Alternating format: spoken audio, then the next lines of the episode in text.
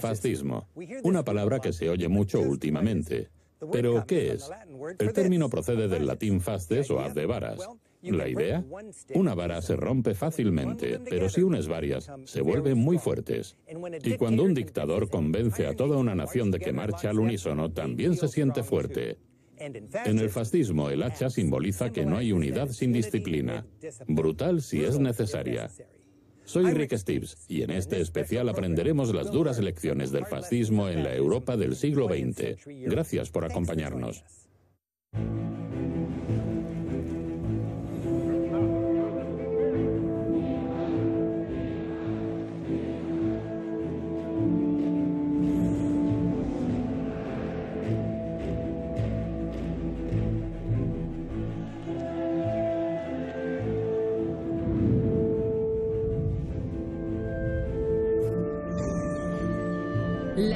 De Rick Steves, la historia del fascismo. En nuestros viajes veremos cómo naciones enteras fueron hipnotizadas y arruinadas por líderes fascistas. En este viaje nos remontaremos a hace casi un siglo para aprender cómo en Europa el fascismo ascendió y cayó junto con millones de personas. Conoceremos el origen del fascismo en la turbulenta posguerra de la Primera Guerra Mundial cuando masas de indignados se alzaban. El triunfo de líderes carismáticos que manipulaban esa indignación, las sociedades totalitarias que construyeron y los métodos brutales de los que se valían para respaldar su ideología. Veremos las horribles consecuencias, genocidio y guerra total. Por el camino hablaremos con europeos cuyas familias vivieron estos tiempos. Tenemos que estar atentos. Y visitaremos lugares relacionados con el fascismo. En 1918 terminó la Primera Guerra Mundial que dejó 10 millones de muertos y una Europa en ruinas. En la caótica posguerra se creó el caldo de cultivo ideal para que germinara el fascismo. No hay mejor ejemplo de ello que la Alemania derrotada y devastada. Imaginemos Alemania después de 1918. Durante cuatro largos años luchó con arrojo y perdió a más de dos millones de hombres antes de rendirse. Los veteranos se arrastraron de vuelta a una patria en ruinas. Su emperador había sido derrocado y en su lugar se instauró una débil democracia. Los aliados habían humillado a su nación con condiciones de rendición especialmente duras, que incluían la exigencia de que Alemania pagara las onerosas reparaciones de la guerra. Los alemanes más cínicos estaban convencidos de que sus propios líderes los habían vendido y se habían rendido demasiado pronto. Lo llamaron puñalada por la espalda. Una horrible inflación acabó con los ahorros y la gente necesitaba empleos. Literalmente había que llenar una carretilla de dinero casi sin valor para comprar una hogaza de pan. Los alemanes no tenían fe en que el gobierno hiciera resurgir la sociedad.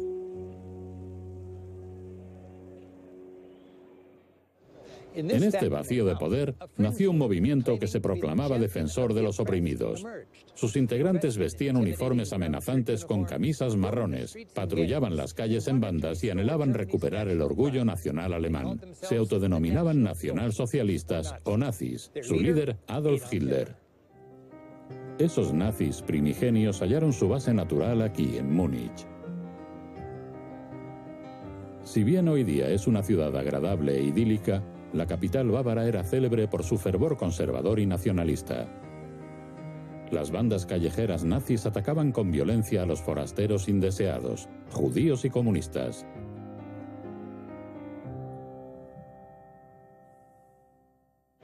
En 1923, la cúpula nazi original reunió a sus adeptos en una cervecería como esta. Ardían en deseos de hacerse con el poder. Hitler levantó y agitó su pistola proclamando el comienzo de la revolución. Hitler salió de la cervecería con el variopinto grupo de revolucionarios a las calles de Múnich con la intención de derrocar al gobierno. Pero el intento de revolución, conocido como Putsch de Múnich, fracasó. Tras un violento enfrentamiento, la policía lo mitigó en Odeonsplatz. Hitler fue arrestado y encarcelado. Parecía que el movimiento fascista alemán había terminado antes incluso de despegar. Incapaz de derrocar al gobierno por la fuerza, Hitler decidió hacerlo mediante la política.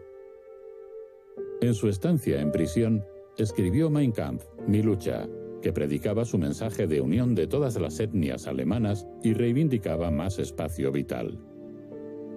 El libro aún conserva su fuerza, sobre todo para alemanes como Andreas Clemens. ¿Los alemanes podéis comprarlo? Hasta hace poco en Alemania era ilegal comprarlo o venderlo. Y si leo el Mein Kampf, ¿qué escritura encontraré? Hitler tenía problemas gramaticales, hay muchos galimatías, es difícil de leer. Es uno de los libros más publicados de la historia. Estaba en todas las casas alemanas. Seguramente la gente intentaba leerlo y lo dejaba en las primeras páginas. Y supongo que aquí se exponen las claves de un futuro fascista. ¿Cuáles son estas claves? Dice que la democracia no funciona, que es un sistema defectuoso sujeto a la manipulación de fuerzas externas para su beneficio. Culpa a los comunistas de ello. Concluye que hay una conspiración mundial hebrea, de modo que los judíos son responsables de todo lo malo que hay en el mundo. Dice tener una solución y es el fascismo o nacionalsocialismo. Dice poder fortalecer a Alemania y unir al país. Puede unir a la raza superior y devolvernos a la posición que nos merecemos. Puede que Hitler estuviera preso, pero estaba aprovechando ideas que ya habían calado en otros puntos de Europa. Uno de ellos era el primer país donde la ideología fascista llegaría al poder, Italia. En el centro de Roma, capital de Italia, se erige el monumento a Víctor Manuel II. Su altar de la patria se diseñó para conmemorar la grandeza de Italia. Y frente a este monumento, en Piazza Venecia, se reunían los nacionalistas para rendir homenaje a su nación. En los años 20 y 30, decenas de miles de italianos se aglomeraban en esta plaza para oír vehementes discursos que se pronunciaban en este balcón. El orador proclamaba la grandeza de Italia y les prometía un futuro glorioso. Y la gente lo seguía. El carismático orador que fuera periodista demagógico se convirtió en su líder, Il Duce. Este hombre era Benito Mussolini. El ascenso al poder de Mussolini, como el de Hitler, radicó en la Primera Guerra Mundial. La Primera Guerra Mundial concluyó en 1918. Había un gran descontento en Italia después de la Primera Guerra Mundial. El país estaba sumido en el caos. Había una tasa de desempleo altísima y muchas huelgas. Estábamos al borde de una insurrección comunista. Había un sentimiento de frustración pese a que Italia estaba en el bando vencedor. La gente pensaba que los tratados de paz no les favorecían. Se hablaba de victoria mutilada, el equivalente a la puñalada por la espalda de los alemanes. Los veteranos regresaban tras haber luchado en las trincheras. ¿Y para qué? Los soldados que volvían de los campos de batalla no eran muy bien recibidos. Había muchas peleas callejeras. Y básicamente, los soldados se unieron en un partido llamado Fasi di Combattimento cuyo líder era Benito Mussolini.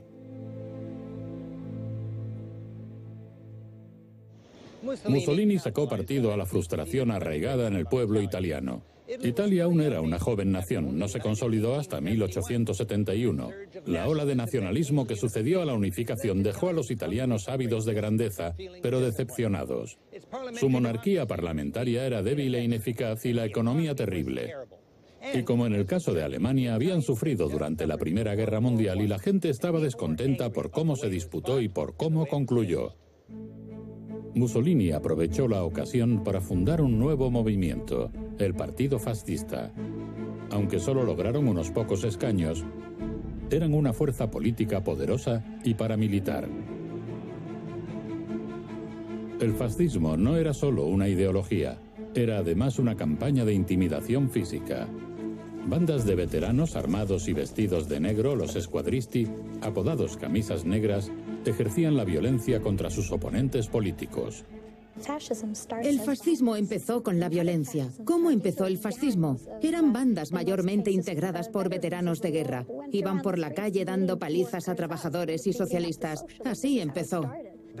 El Partido Comunista suponía una amenaza durante la posguerra. Y en efecto, el Partido Fascista nació debido a sus discrepancias. Los camisas negras rompían huelgas, expulsaban a alcaldes socialistas y prometían a sus bases que actuarían.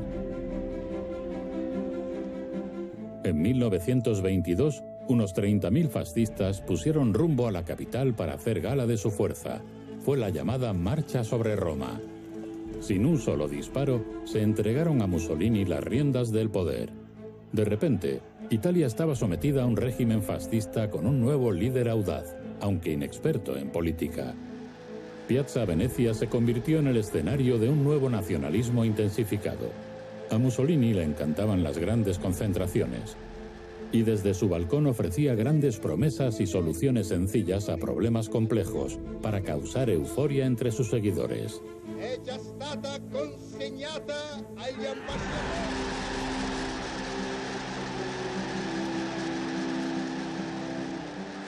Estos interrumpían sus discursos con cantos de Duce, Duce, Duce, líder.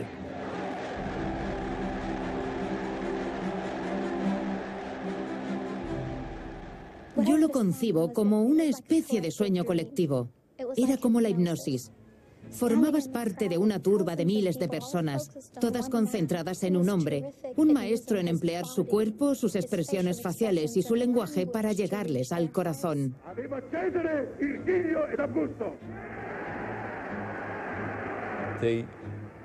Enloquecían con el más mínimo gesto de la mano o expresión facial. Mussolini era un actor y cuando finalmente salió a ese balcón, adoptando su postura típica, con esa barbilla imponente, para los italianos representaba una Italia más grande. Prometía una Italia grande, moderna y unificada por fin, en la que todos tendrían trabajo. En los primeros 15 años Mussolini gobernó con poder dictatorial y tuvo un éxito abrumador. Reactivó la economía, creó empleo e invirtió en infraestructura. Construir, construir, construir. Construir, construir, construir. Creo que al principio Mussolini se vio tan favorecido porque parecía que sí que estaba modernizando el país. Mucha construcción, mucha infraestructura moderna, empleo, hogares. Así que superficialmente al menos parecía estar haciendo las cosas bien. Los italianos entonces estaban contentos porque habían pasado del caos absoluto de los años 18 y 19 a tener empleo y una sociedad que parece funcionar. Revitalizó Roma con grandes proyectos como este estadio olímpico que sigue en uso hoy día.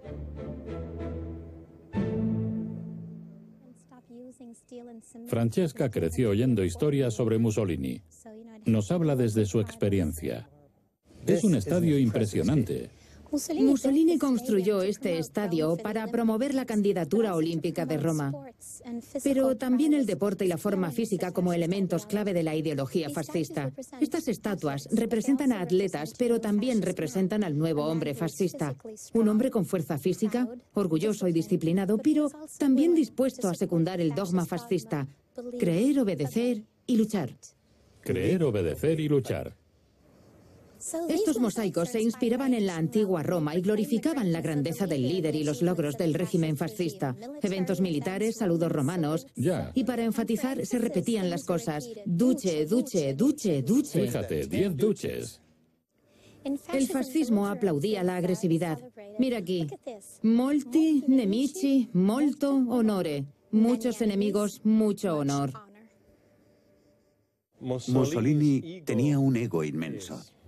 De hecho, uno de los lemas era Mussolini ha sempre ragione. Mussolini siempre tiene razón. Sin duda, se consideraba un auténtico genio, con G mayúscula, un hombre que tenía una visión superior de la sociedad y el mundo. Estaba convencido de que era un emperador romano moderno. En cierto modo, quería recrear un nuevo imperio romano. Y no soportaba que Italia ya no tuviera tanto peso en Europa. Mussolini abogaba por el resurgimiento de la gloria de la antigua Roma. Creó la grandiosa Vía dei Fiori Imperiali para los señoriales desfiles militares que procesionaban desde el Coliseo hasta su despacho en Piazza Venecia. Lo flanqueaban esculturas imponentes de emperadores. Los autócratas disfrutan de su mutua compañía. Mussolini construyó una ciudad futurista a las afueras de Roma llamada Eur. Esta ciudad planificada es la materialización arquitectónica del fascismo. Los edificios uniformes y las rígidas calles planeadas axialmente preconizan orden y conformidad y evocan un pasado de poder y un futuro de gloria. El más importante es el Palazzo de la Civiltà Italiana. El Palazzo della Civiltà Italiana se erigió como homenaje al pueblo italiano y sus grandes talentos. Pero ese estoicismo monolítico que infunde también nos recuerda que la ideología fascista conlleva que los individuos se entreguen por completo al Estado. Con un pueblo cansado de su gobierno disfuncional, Mussolini ascendió al poder prometiendo actuar. Y por toda Italia su imponente arquitectura como la de esta estación de tren de Milán, parecía diseñada para recordar al pueblo que el Estado es más importante que el individuo. El Estado cumple lo que promete, y por supuesto con el Duce como líder, los trenes llegan a tiempo. Era su famosa frase, los trenes llegan a tiempo. Daba una imagen de éxito, pero ¿a qué precio? Al de la libertad individual. La gente no tenía más elección que aceptar a Mussolini como líder. Era delito criticar al partido fascista. Ni siquiera los periodistas tenían independencia para escribir lo que quisieran. Había un famoso lema fascista que decía, todo por el Estado, todo en el Estado y nada contra el Estado. Mientras Mussolini construía el primer Estado fascista, aquí en Alemania Hitler tomaba nota. Ya fuera de prisión tocó muchos de los temas que tocaba Mussolini. El alzamiento de unos trabajadores desilusionados, la reactivación de una economía en apuros y la reparación de un gobierno percibido como débil. La bonanza de los felices años 20 mitigó su mensaje populista, pero tras la Gran Depresión en 1929, los trabajadores estaban indignados y las promesas de Hitler cobraron impulso. El fascismo estaba estaba arraigando en Alemania.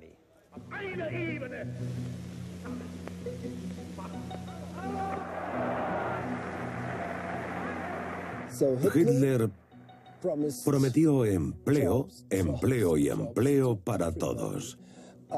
Y la gente necesitaba empleo, claro está. Era justo lo que querían oír. Hitler al pueblo le prometía todo, todo lo que quisiera. Prometió un futuro brillante, prometió empleo, prometió Lebensraum, espacio vital. Hitler era un orador poderoso y cautivador.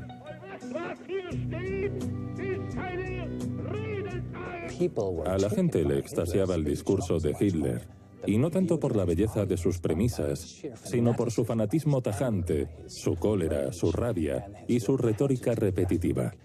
Quienes lo presenciaron lo describen como un efecto de barbarie primitiva. Lo que decía era un desastre, pero su actuación al hacerlo era todo un espectáculo artístico. Repetía una mentira hasta el infinito y no la transformaba en mentira pequeña, sino en una mentira grande con la que martilleaba sus cabezas. Además, la simplificaba todo lo que podía. Sus promesas simplistas estaban hechas a medida para su base política más prosperidad y expansión de fronteras para un mayor espacio vital o Lebensraum. El fascismo se considera un movimiento fuerte con respuestas sencillas para problemas complicados. Respuestas sencillas y soluciones sencillas eran justo lo que la gente quería oír, puesto que les daban la esperanza de un cambio inmediato, no en 10 años, sino ahora culpó de los problemas de Alemania a chivos expiatorios como judíos y comunistas por temor a que la revolución comunista de Rusia se extendiera a Alemania. La gente cantaba Deutschland, Deutschland über alles. Alemania, Alemania por encima de todo, por encima de todo el mundo. Y confiaba en que Hitler lo lograría. En 1932 el partido nazi obtuvo tan solo un tercio de los escaños del Parlamento, pero Hitler consiguió ascender al poder. Formó una coalición de gobierno con políticos conservadores convencionales que esperaban poder controlarlo. Tras buscar opciones por todos los medios, el presidente alemán von Hindenburg, reticente, nombró a Hitler canciller en enero de 1933. Era el único modo que tenía de formar gobierno con mayoría parlamentaria. De pronto Adolf Hitler lideraba un nuevo gobierno alemán. A las pocas semanas de gobierno de Hitler en circunstancias misteriosas, se produjo un incendio en el Parlamento alemán, el Reichstag.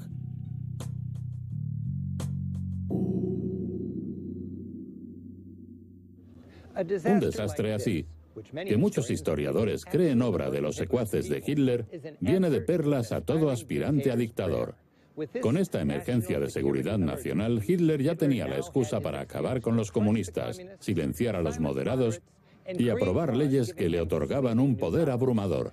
De repente en Alemania no había término medio. Estabas con Hitler o contra él. En la estrategia que siguió Hitler se han basado autócratas posteriores tanto de derechas como de izquierdas. Hitler procedió a consolidar su poder con métodos despiadados. Encarceló a los pocos políticos que osaron votar contra él y asentó su control total sobre el gobierno alemán. Este emotivo monumento conmemora a quienes trataron de resistirse a la toma de poder de Hitler. Se silenció de inmediato a diputados y senadores alemanes. Se leen las fechas en las que fueron arrestados, enviados a campos de concentración y ejecutados. Creo que el ascenso de Hitler se debió a una mezcla de dos elementos, la fascinación y el terror. Básicamente, por un lado, daba a la gente algo en lo que creer con promesas falsas, y por otro, quien no encajara recibía una paliza o acababa entre rejas o muerto. El Tercer Reich se basaba en gran parte en la violencia, o al menos en la amenaza implícita de violencia. Hitler contaba con un ejército privado, contaba con el terror en las calles. Su movimiento político gozaba de una gran protección. Y por supuesto, la gente sabía de los campos de concentración alemanes para enemigos políticos, y así sabía también que tenía que cerrar la boca. Hitler había secuestrado la democracia alemana. Se le confirieron poderes extraordinarios para suspender temporalmente los procesos democráticos y así lograr sus metas. Era un dictador al frente de una nación sumamente industrial y junto a su equipo comenzó a trazar sus planes para Alemania y el mundo.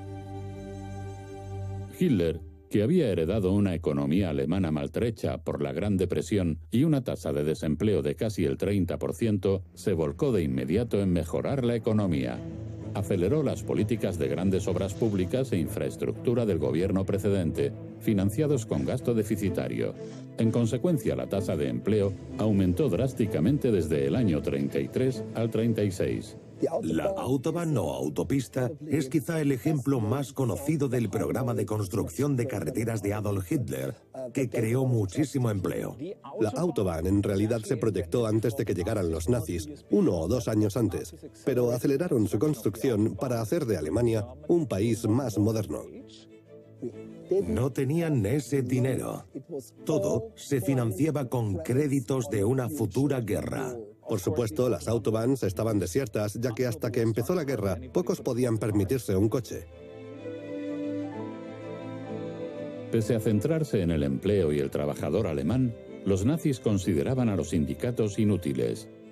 El fascismo básicamente odia todo lo comunista o, como decían ellos, bolchevique, por lo que no le gustaban los sindicatos. No tenían cabida en el movimiento fascista. Así pues, los nazis, tras un año de soberanía, declararon el 1 de mayo día festivo por primera vez. Los sindicatos lo celebraron y al día siguiente, cuando estaban más o menos de resaca, acabaron con los sindicatos. Sustituyeron los sindicatos ahora abolidos por el Frente Alemán del Trabajo al servicio del partido nazi y todos los trabajadores debían inscribirse. Hitler gastó grandes sumas de dinero del Estado en un extenso programa de bienestar estatal, llamado Bienestar Social Nacional Socialista. Aunque el término socialista aparecía en el nombre del partido, Hitler era amigo de las empresas, privatizó muchas de ellas y las que apoyaron su candidatura siguieron respaldándolo. Las corporaciones seguían brindando su apoyo al gobierno nazi alemán porque les generaba beneficios. Creo que a las mayores corporaciones, como la siderurgia alemana, por ejemplo, que era bien grande, les aterraba sin duda el comunismo, pero además Hitler les convenía. Lo secundaban porque les resultaba más fácil hacer negocios con un gobierno estable.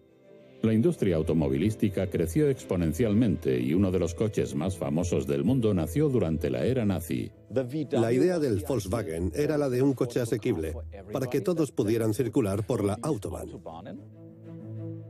Con tanta actividad económica y empleo, Hitler revigorizó Alemania.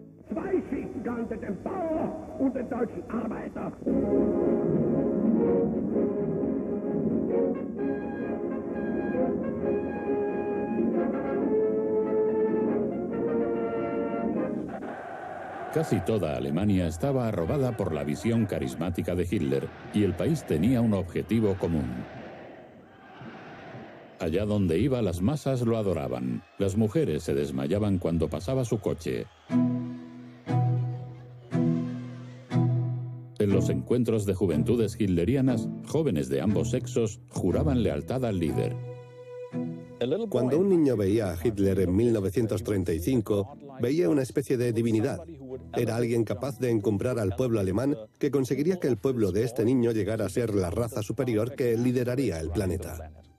Hitler se granjeó un nuevo título, el de líder del pueblo o Führer. Fue él mismo quien acuñó el término de Führer, líder, autoproclamándose así una especie de dios de Alemania. Así que ya no formaba parte de una democracia, sino que era una figura divina. Todo sistema fascista necesita un Führer. Es el gran héroe. Es un santo. Es la única figura en la que la gente cree. Él ve por todos. Y los demás lo siguen. Los fascistas creían en un sistema fascista que uniera a todos los que creen en el sistema. Un sistema fuerte y poderoso capaz de alcanzar metas difíciles. La idea del fascismo es crear una gran comunidad que funcione con exacta uniformidad y con una opinión común con respecto a todo. Había una frase que rezaba, Ein Volk, ein Reich, ein Führer. Un pueblo, un imperio, un líder. Y punto. Pero esta conformidad nazi tenía un lado oscuro. Se perdió la individualidad. El individualismo no existe siquiera en el fascismo. No existe de ningún modo. No existe en el arte, no existe en las aulas universitarias, no existe en los periódicos y la prensa. La individualidad se consideraba inadecuada para un alemán, básicamente. Lo importante era la Volksgemeinschaft, la sociedad, el denominador común del pueblo alemán. A todo aquel que intentaba comportarse de modo distinto, ya fuera en su vida privada, profesional o en la forma de expresar su opinión, había que detenerlo. Para los nazis, la ciudad que mejor representaba su sentimiento de unidad nacional era Nuremberg, que cargada de historia alemana, fue apodada la ciudad más alemana de todas. Por eso Hitler sentía predilección por ella a la hora de ostentar su pompa y boato nacionalista para incitar a toda Alemania a unirse.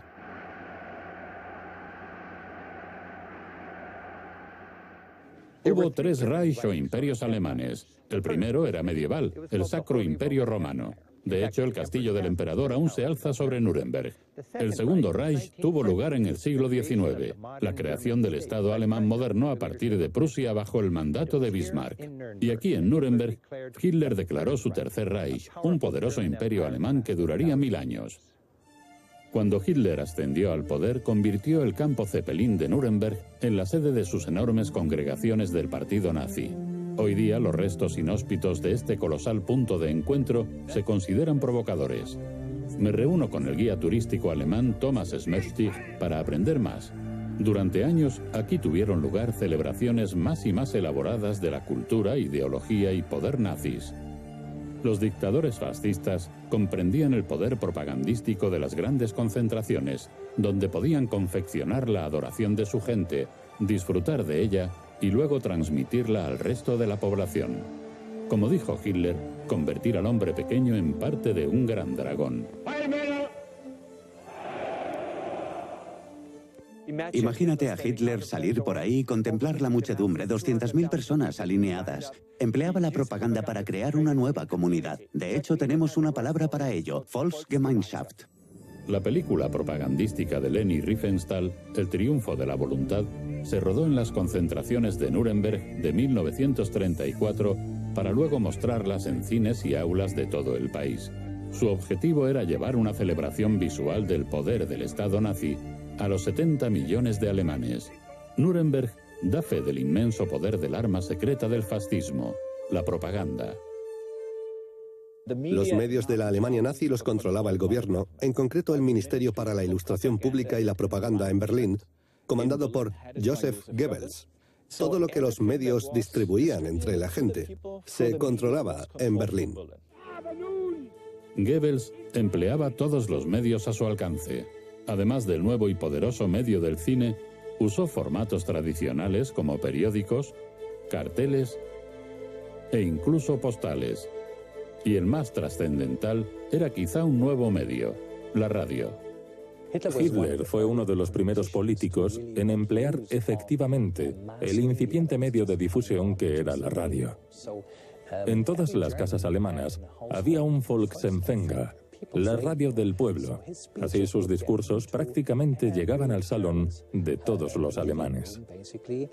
En cuestión de unos seis años, el número de radios en Alemania pasó de 4 a 17 millones. De modo que llegaban a casi todos los hogares. Y la gente no escuchaba la radio como lo hacemos hoy. Si se emitía un informe importante por radio, no lo escuchaban una o dos personas mientras hacían otra cosa, sino que lo hacía toda la familia, e incluso los vecinos si no podían permitirse una radio. Eran acontecimientos especiales para toda la comunidad familiar, para toda la vecindad. Así que se podía llegar a mucha gente con un solo medio.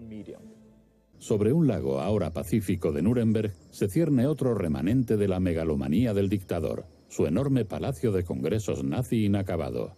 Hitler, que creía que podría crear una nueva civilización basada en valores fascistas, se inspiró en el antiguo Coliseo romano para el diseño de este edificio, solo que era más colosal aún. Imagina cómo habría sido. 50.000 mandatarios nazis aquí dentro, un tercio más alto y cubierto, una ventana en el techo y el sol incidiría sobre el podio. Y una vez al año, un discurso de Adolf Hitler. Otro escenario ideado para su espectáculo propagandista era el nido de águila de Hitler entre montañas. Esta casa de retiro alpina de Berchtesgaden, al sur de Múnich, servía para suavizar la imagen de Hitler con un trasfondo majestuoso, casi teatral. Sus visitas eran filmadas con cariño para mostrarlo como la encarnación de todo lo bueno de Alemania. Sano, vigoroso, respetable, el tío preferido por todos. Situada en la espectacular ladera alpina, se construyó en 1938 como casa de retiro en la montaña para Hitler y sus invitados. Un túnel de piedra construido con precisión fascista conduce al lujoso ascensor de Hitler que aún hoy lleva arriba a los visitantes. Al estar en este rincón de Bavaria, según Hitler inspirador y alentador, algunos llamaban a Berchtesgaden la cuna del Tercer Reich. A mediados de los años 30 se había instaurado el fascismo en dos de las mayores naciones de Europa, Alemania e Italia. Alemania estaba creando un inmenso ejército incumpliendo así el Tratado de Versalles que puso fin a la Primera Guerra Mundial. El fascismo se extendía preocupando al resto del mundo. El expansionismo era un principio base del fascismo.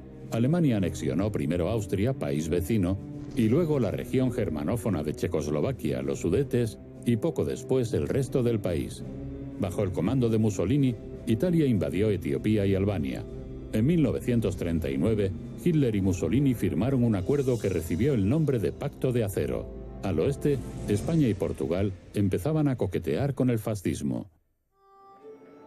España, como otras naciones entonces, pasaba por la incómoda transición de una monarquía decimonónica a una democracia del siglo XX. En los años 30 la gobernaba una democracia moderna pero frágil. En 1936 el pueblo español estaba polarizado al extremo ya que los antiguos defensores de la monarquía, el ejército y la industria entorpecían el avance. En representación de esta facción reaccionaria, un adalid militar, el general Francisco Franco, invadió España desde el protectorado de Marruecos.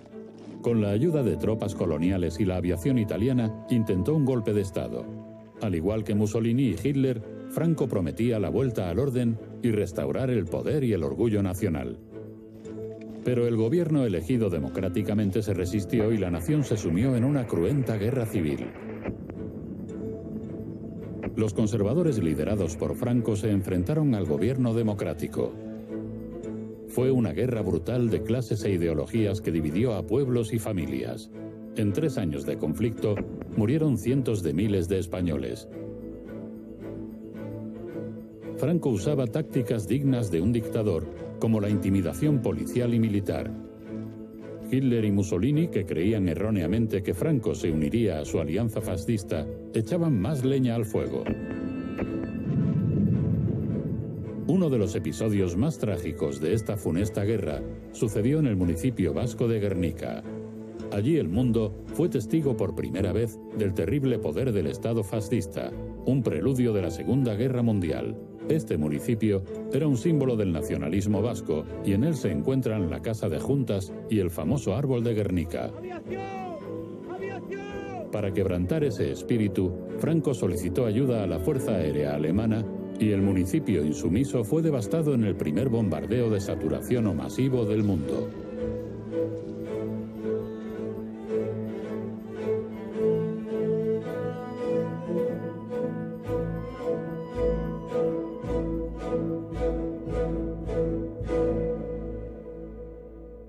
Artista malagueño Pablo Picasso, al conocer este hecho sobrecogedor, se puso manos a la obra de inmediato y plasmó la destrucción según la imaginaba él. En cuestión de semanas, compuso este gran mural, el Guernica. En la obra maestra del pintor, una mujer mira al cielo. Un caballo grita. Un soldado cae inerte, descuartizado y con la espada rota. Una mujer herida huye de una casa en llamas. El toro, símbolo nacional, observa atónito a una madre con su bebé muerto. Una suerte de piedad moderna. La obra de Picasso ponía rostros humanos a los horrores de la guerra y hacía hincapié en la brutalidad de Franco y Hitler. Hoy el Guernica sigue siendo el retrato más emblemático de los crímenes fascistas contra la humanidad. Puede que con Hitler se reavivara la economía y hubiera empleo, pero empezaba a ser evidente que si bien el fascismo beneficiaba en ciertos aspectos a su base política, tenía un lado oscuro y un altísimo precio. Pese a su fachada respetable y su popularidad entre la gente corriente, el próspero Estado fascista se apoyaba en una represión cada vez más brutal. Hitler siguió erigiendo cruelmente un Estado fascista totalitario. Silenció a la prensa libre así como a intelectuales y universidades. La postura de los nazis respecto a los intelectuales era de rechazo. No había lugar para ellos. Es similar a cuando se comparan nazis y comunistas. Un comunista necesita una biblioteca enorme, desde Marx y Engels, pasando por Lenin y muchas otras obras hasta llegar a nuestros días. En la biblioteca de un nazi solo está el Mein Kampf, poco más. Lo mismo se aplicaba al arte. Para los nazis solo había un estilo aceptable. La postura de los nazis o de Hitler respecto al arte era muy simple. El arte para ellos tenía que ser lo más naturalista posible. Básicamente, gente rubia de ojos azules trabajando en el campo. Estas imágenes representan la familia alemana perfecta según los nazis. Todos son altos, rubios y de ojos azules, atractivos y están en forma. Esta es la versión idealizada de los alemanes. Todo lo que pusiera en tela de juicio a la sociedad o la hiciera avanzar, cosa que el arte suele hacer bastante bien, se consideraba antinatural o anti-alemán.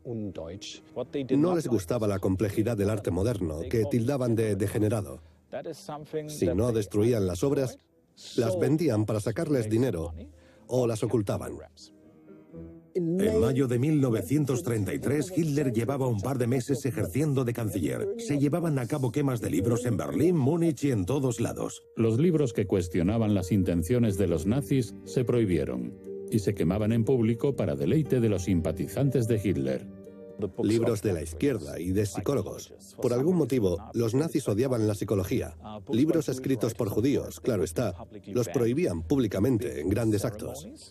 Si tenías libros y alguno lo habían quemado anteriormente, cuando invitabas a gente a casa podían acusarte de tener esos libros. Hasta tu compañero de piso podía acusarte de ello. Cuando empezaron las quemas de libros ya no podías fiarte de nadie. Un famoso escritor y autor alemán dijo que una vez que quemas libros, no tardas en acabar quemando personas. Artefactos y carteles ilustran la noción de raza superior que tenían los nazis. Quien no se ajustara a ese modelo podía ser considerado enemigo del Estado y enviado a un campo de concentración.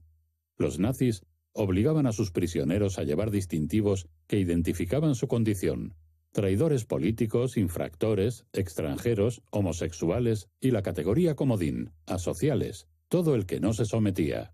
Una marca especial, la estrella amarilla de David, se asignaba a lo que Hitler más despreciaba, los judíos. Los nazis creían que los alemanes pertenecíamos a una raza superior, la más dura, más fuerte, más valiente y más inteligente. Decían que el planeta sería nuestro si no fuera por la conspiración, la conspiración judía. Y sin ellos, si se libraban de esa conspiración, volveríamos a ocupar el lugar que nos correspondía. Los nazis empezaron a poner en práctica sus ideas antisemitas ya en abril de 1933, cuando organizaron un boicot de negocios judíos. Culpaba a un grupo específico, a los judíos, de la ruina de todos los demás. Lo tenía muy claro. Su cabeza de turco eran los judíos. Eran la fuente de todo mal en Alemania y el mundo, y quería acabar con ese mal. Para eso trabajaba. En noviembre de 1938 los nazis llevaron a cabo una matanza de judíos por toda Alemania. Durante la Noche de los Cristales Rotos, conocida como Kristallnacht, se saquearon hogares, hospitales y escuelas judías.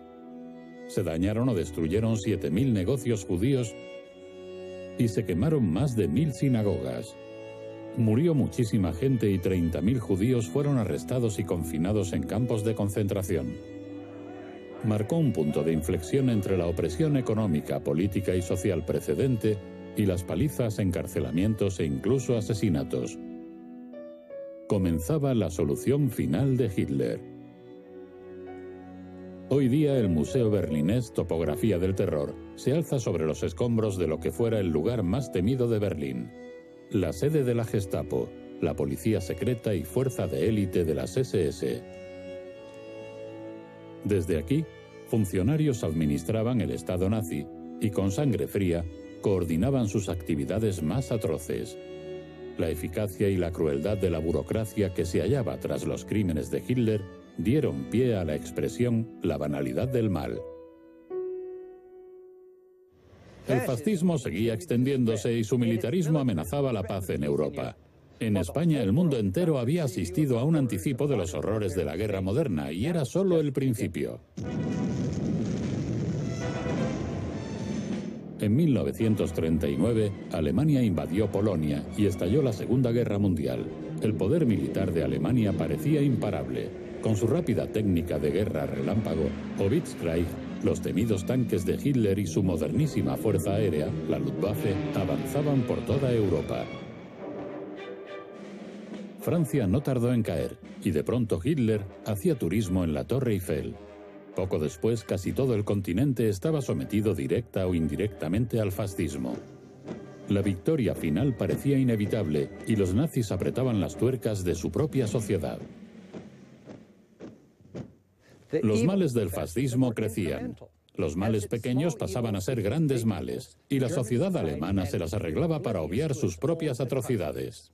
Al principio, en los campos de concentración solo había gente que no se adaptaba. Luego se convirtieron en campos de trabajos forzados. Finalmente, los nazis construyeron campos de exterminio fuera de Alemania para ocultarlos a la opinión pública. Con lo que los nazis llamaban solución final, trataban de aniquilar a toda la población judía. En total, 6 millones de judíos aproximadamente murieron a manos de los nazis. 2.700.000 murieron en campos de exterminio. Auschwitz-Birkenau, en Polonia, era el mayor campo de concentración y el más célebre del sistema nazi.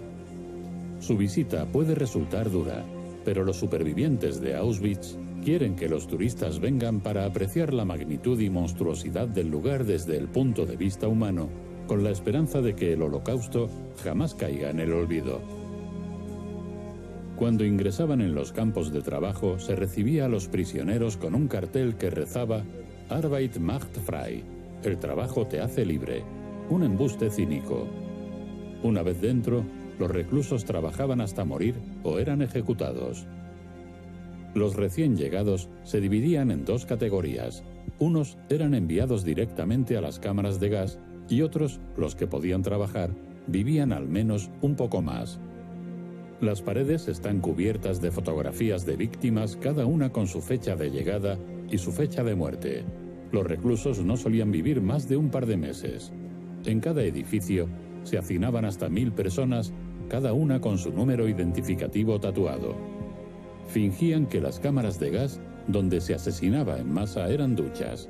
La gente convencida de que volvería recibía ganchos para colgar su ropa, ya que los nazis preferían evitar el pánico.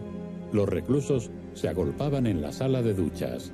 En estas instalaciones, los nazis gaseaban e incineraban a más de 4.000 personas al día.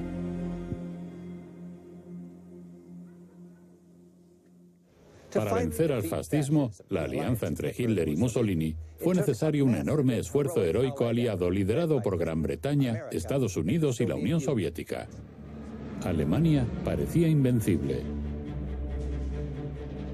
Pero debido a su funesta decisión de invadir la Unión Soviética, Hitler estaba con el agua al cuello y las tornas empezaban a girar. En el gélido frente oriental, el ejército rojo comenzaba a cernirse sobre Alemania. Desde Gran Bretaña, aviones aliados bombardeaban ciudades alemanas. Las tropas estadounidenses avanzaban desde el sur, marchando sobre Italia. Los partisanos italianos derrocaron al gobierno fascista y cambiaron de bando, uniéndose a los aliados. Para vencer a un régimen totalitario como la Alemania fascista, se libró una guerra total y la victoria costó cara. Para recordar el capítulo final de esta historia, visitamos Normandía, en Francia. El 6 de junio de 1944, el día D, los aliados desembarcaron en las playas del norte de Francia y empezaron a abrirse paso hasta Berlín. En el día D se produjo la mayor invasión anfibia de la historia. Tras una brutal batalla encarnizada, establecieron primero una cabeza de playa y luego un puerto improvisado. La larga batalla para llegar a Berlín había comenzado. La guerra no cesó, aun cuando estaba claro que Alemania perdería. En los campos de concentración se aceleró el genocidio. Como hipnotizados, millones de civiles alemanes seguían secundando a su Führer. Grandes ciudades alemanas como Hamburgo y Dresde fueron destruidas en enormes bombardeos aéreos y muchos civiles murieron, mientras los aliados trataban de doblegar a los alemanes que alimentaban la maquinaria de guerra nazi. Alemania se veía sobrepasada y el poder militar combinado de los aliados creaba un cerco en torno al Tercer Reich por el este, el oeste y el sur. Finalmente, la capital nazi, Berlín, fue liberada por tropas soviéticas. Ambos líderes fascistas tuvieron un macabro final. En Italia, ciudadanos en cólera se rebelaron furiosamente contra Mussolini. El dictador fue ejecutado ante un pelotón de fusilamiento y colgaron su cuerpo boca abajo para que todos lo vieran. Los días de Hitler terminaron aquí, en Berlín. En un profundo búnker subterráneo bajo este lugar y con la capital en ruinas, el dictador se suicidó. Por fin, en la primavera del año 45, terminó la guerra en Europa. La tasa de muertos era sobrecogedora. Además de 6 millones de judíos, los nazis aniquilaron a cientos de miles de indeseables, como ellos los llamaban.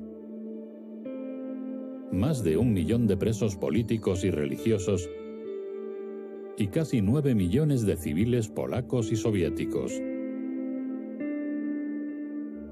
El fascismo había sido vencido y muchos de sus líderes y partidarios tuvieron que responder de sus actos.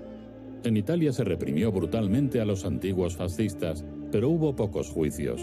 En Alemania fueron juzgados los criminales nazis. Fueron famosos los juicios de Nuremberg, en los que 22 importantes criminales nazis se enfrentaron a la justicia de las potencias aliadas.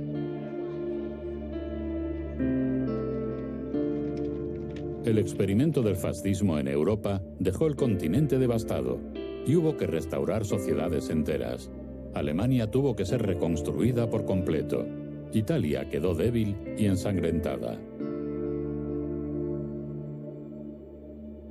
Y si bien España evitó tomar parte en la guerra y su dictador Franco se mantuvo en el poder varias décadas, pagó por ello un alto precio, ya que el país fue excluido de la comunidad mundial, con el consecuente atraso. El terror fascista se sigue recordando hoy en los múltiples monumentos que por toda Europa conmemoran esos años terribles. Se conmemora en los campos de concentración que nos hacen pararnos a tratar de asimilar las cifras disparatadas. La casa de Ana Frank, en Ámsterdam, humaniza el horror del holocausto mediante la historia de una sola víctima entre 6 millones. En el cementerio estadounidense de Normandía, intentamos apreciar el sacrificio que fue necesario para derrotar a esa ideología odiosa y restaurar la libertad. Cerca de Madrid, una colosal cruz de hormigón sitúa en el mapa el Valle de los Caídos. Aquí se encuentra la famosa tumba de Francisco Franco. Recientemente ha sido aprobada por el gobierno español la exhumación del dictador a un lugar a determinar por la familia. En Berlín, el monumento a los judíos de Europa asesinados es un campo evocador y conmovedor de losas de hormigón. Está diseñado para inducir a la gente a pensar y reflexionar sobre este horrible episodio de la historia humana. Una constante en estos monumentos es el nunca más. Pero actualmente, en democracias occidentales bien asentadas, hay sociedades que lidian con este tipo de emociones, frustraciones e injusticias que hace un siglo abrieron la puerta al fascismo en Europa. Si me pregunto, ¿volvería a suceder? Diría que no. Pero ya ocurrió en Alemania y podría volver a ocurrir. Al combinar todos estos elementos, tiempos de crisis, un líder carismático que sabe aprovecharse del miedo y la ausencia de una prensa real en la que se dé un intercambio de opiniones, creo que es posible que algo así vuelva a ocurrir. El fascismo se dio aquí en Alemania, el centro de la civilización, tierra de Beethoven, Goethe y Schiller. Si ocurrió aquí, puede ocurrir en cualquier punto del mundo. Hoy, una Alemania responsable tiene presente el legado del dolor que asoló Europa. Conoce bien la importancia de un electorado bien informado. En todos los colegios los niños estudian el holocausto y visitan un campo de concentración. Y los centros nazis de documentación cuentan la historia. Todo como parte de un programa educativo que instruye cómo el fascismo arraigó, causando algunas de las peores atrocidades de la historia. En Alemania estamos convencidos de que la educación es uno de los modos principales de asegurarse de que algo así no se repita jamás. Y es que si sabes qué mecanismos funcionaban y conoces el contexto económico y político de los años 20 y 30, te das cuenta de lo que ocurre hoy día y puedes tratar de evitarlo. La educación lo es todo, incluso para tener un electorado que piense con libertad. Hace falta educar ha dicho electorado. Hay que concentrarse en el sistema educativo, orientarlo a crear ciudadanos en lugar de consumidores. Y otra cosa importante, tener medios imparciales, información independiente. Pero quizá lo más importante sea preservar el gobierno obedeciendo a una constitución y unas leyes, no a los dictámenes de un todopoderoso líder carismático. Cuando cunde un gran miedo al futuro y la gente ve amenazado lo que tiene y teme perderlo, es fácil que el populismo irrumpa y que un líder que se presenta como profeta del mismo gane terreno. Algo que podemos hacer para asegurarnos de que no vuelve a ocurrir algo así, aquí o en cualquier país, es desconfiar de quienes prometen respuestas muy fáciles a problemas muy complejos. Nunca funciona. La democracia es frágil y no habría que darla por hecha.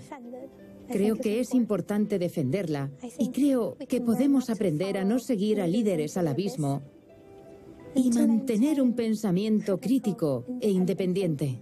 Como hemos visto, a lo largo de la historia del fascismo europeo, líderes carismáticos ascendieron al poder mediante procesos democráticos y luego adquirieron un mayor poder constitucional de forma ilícita.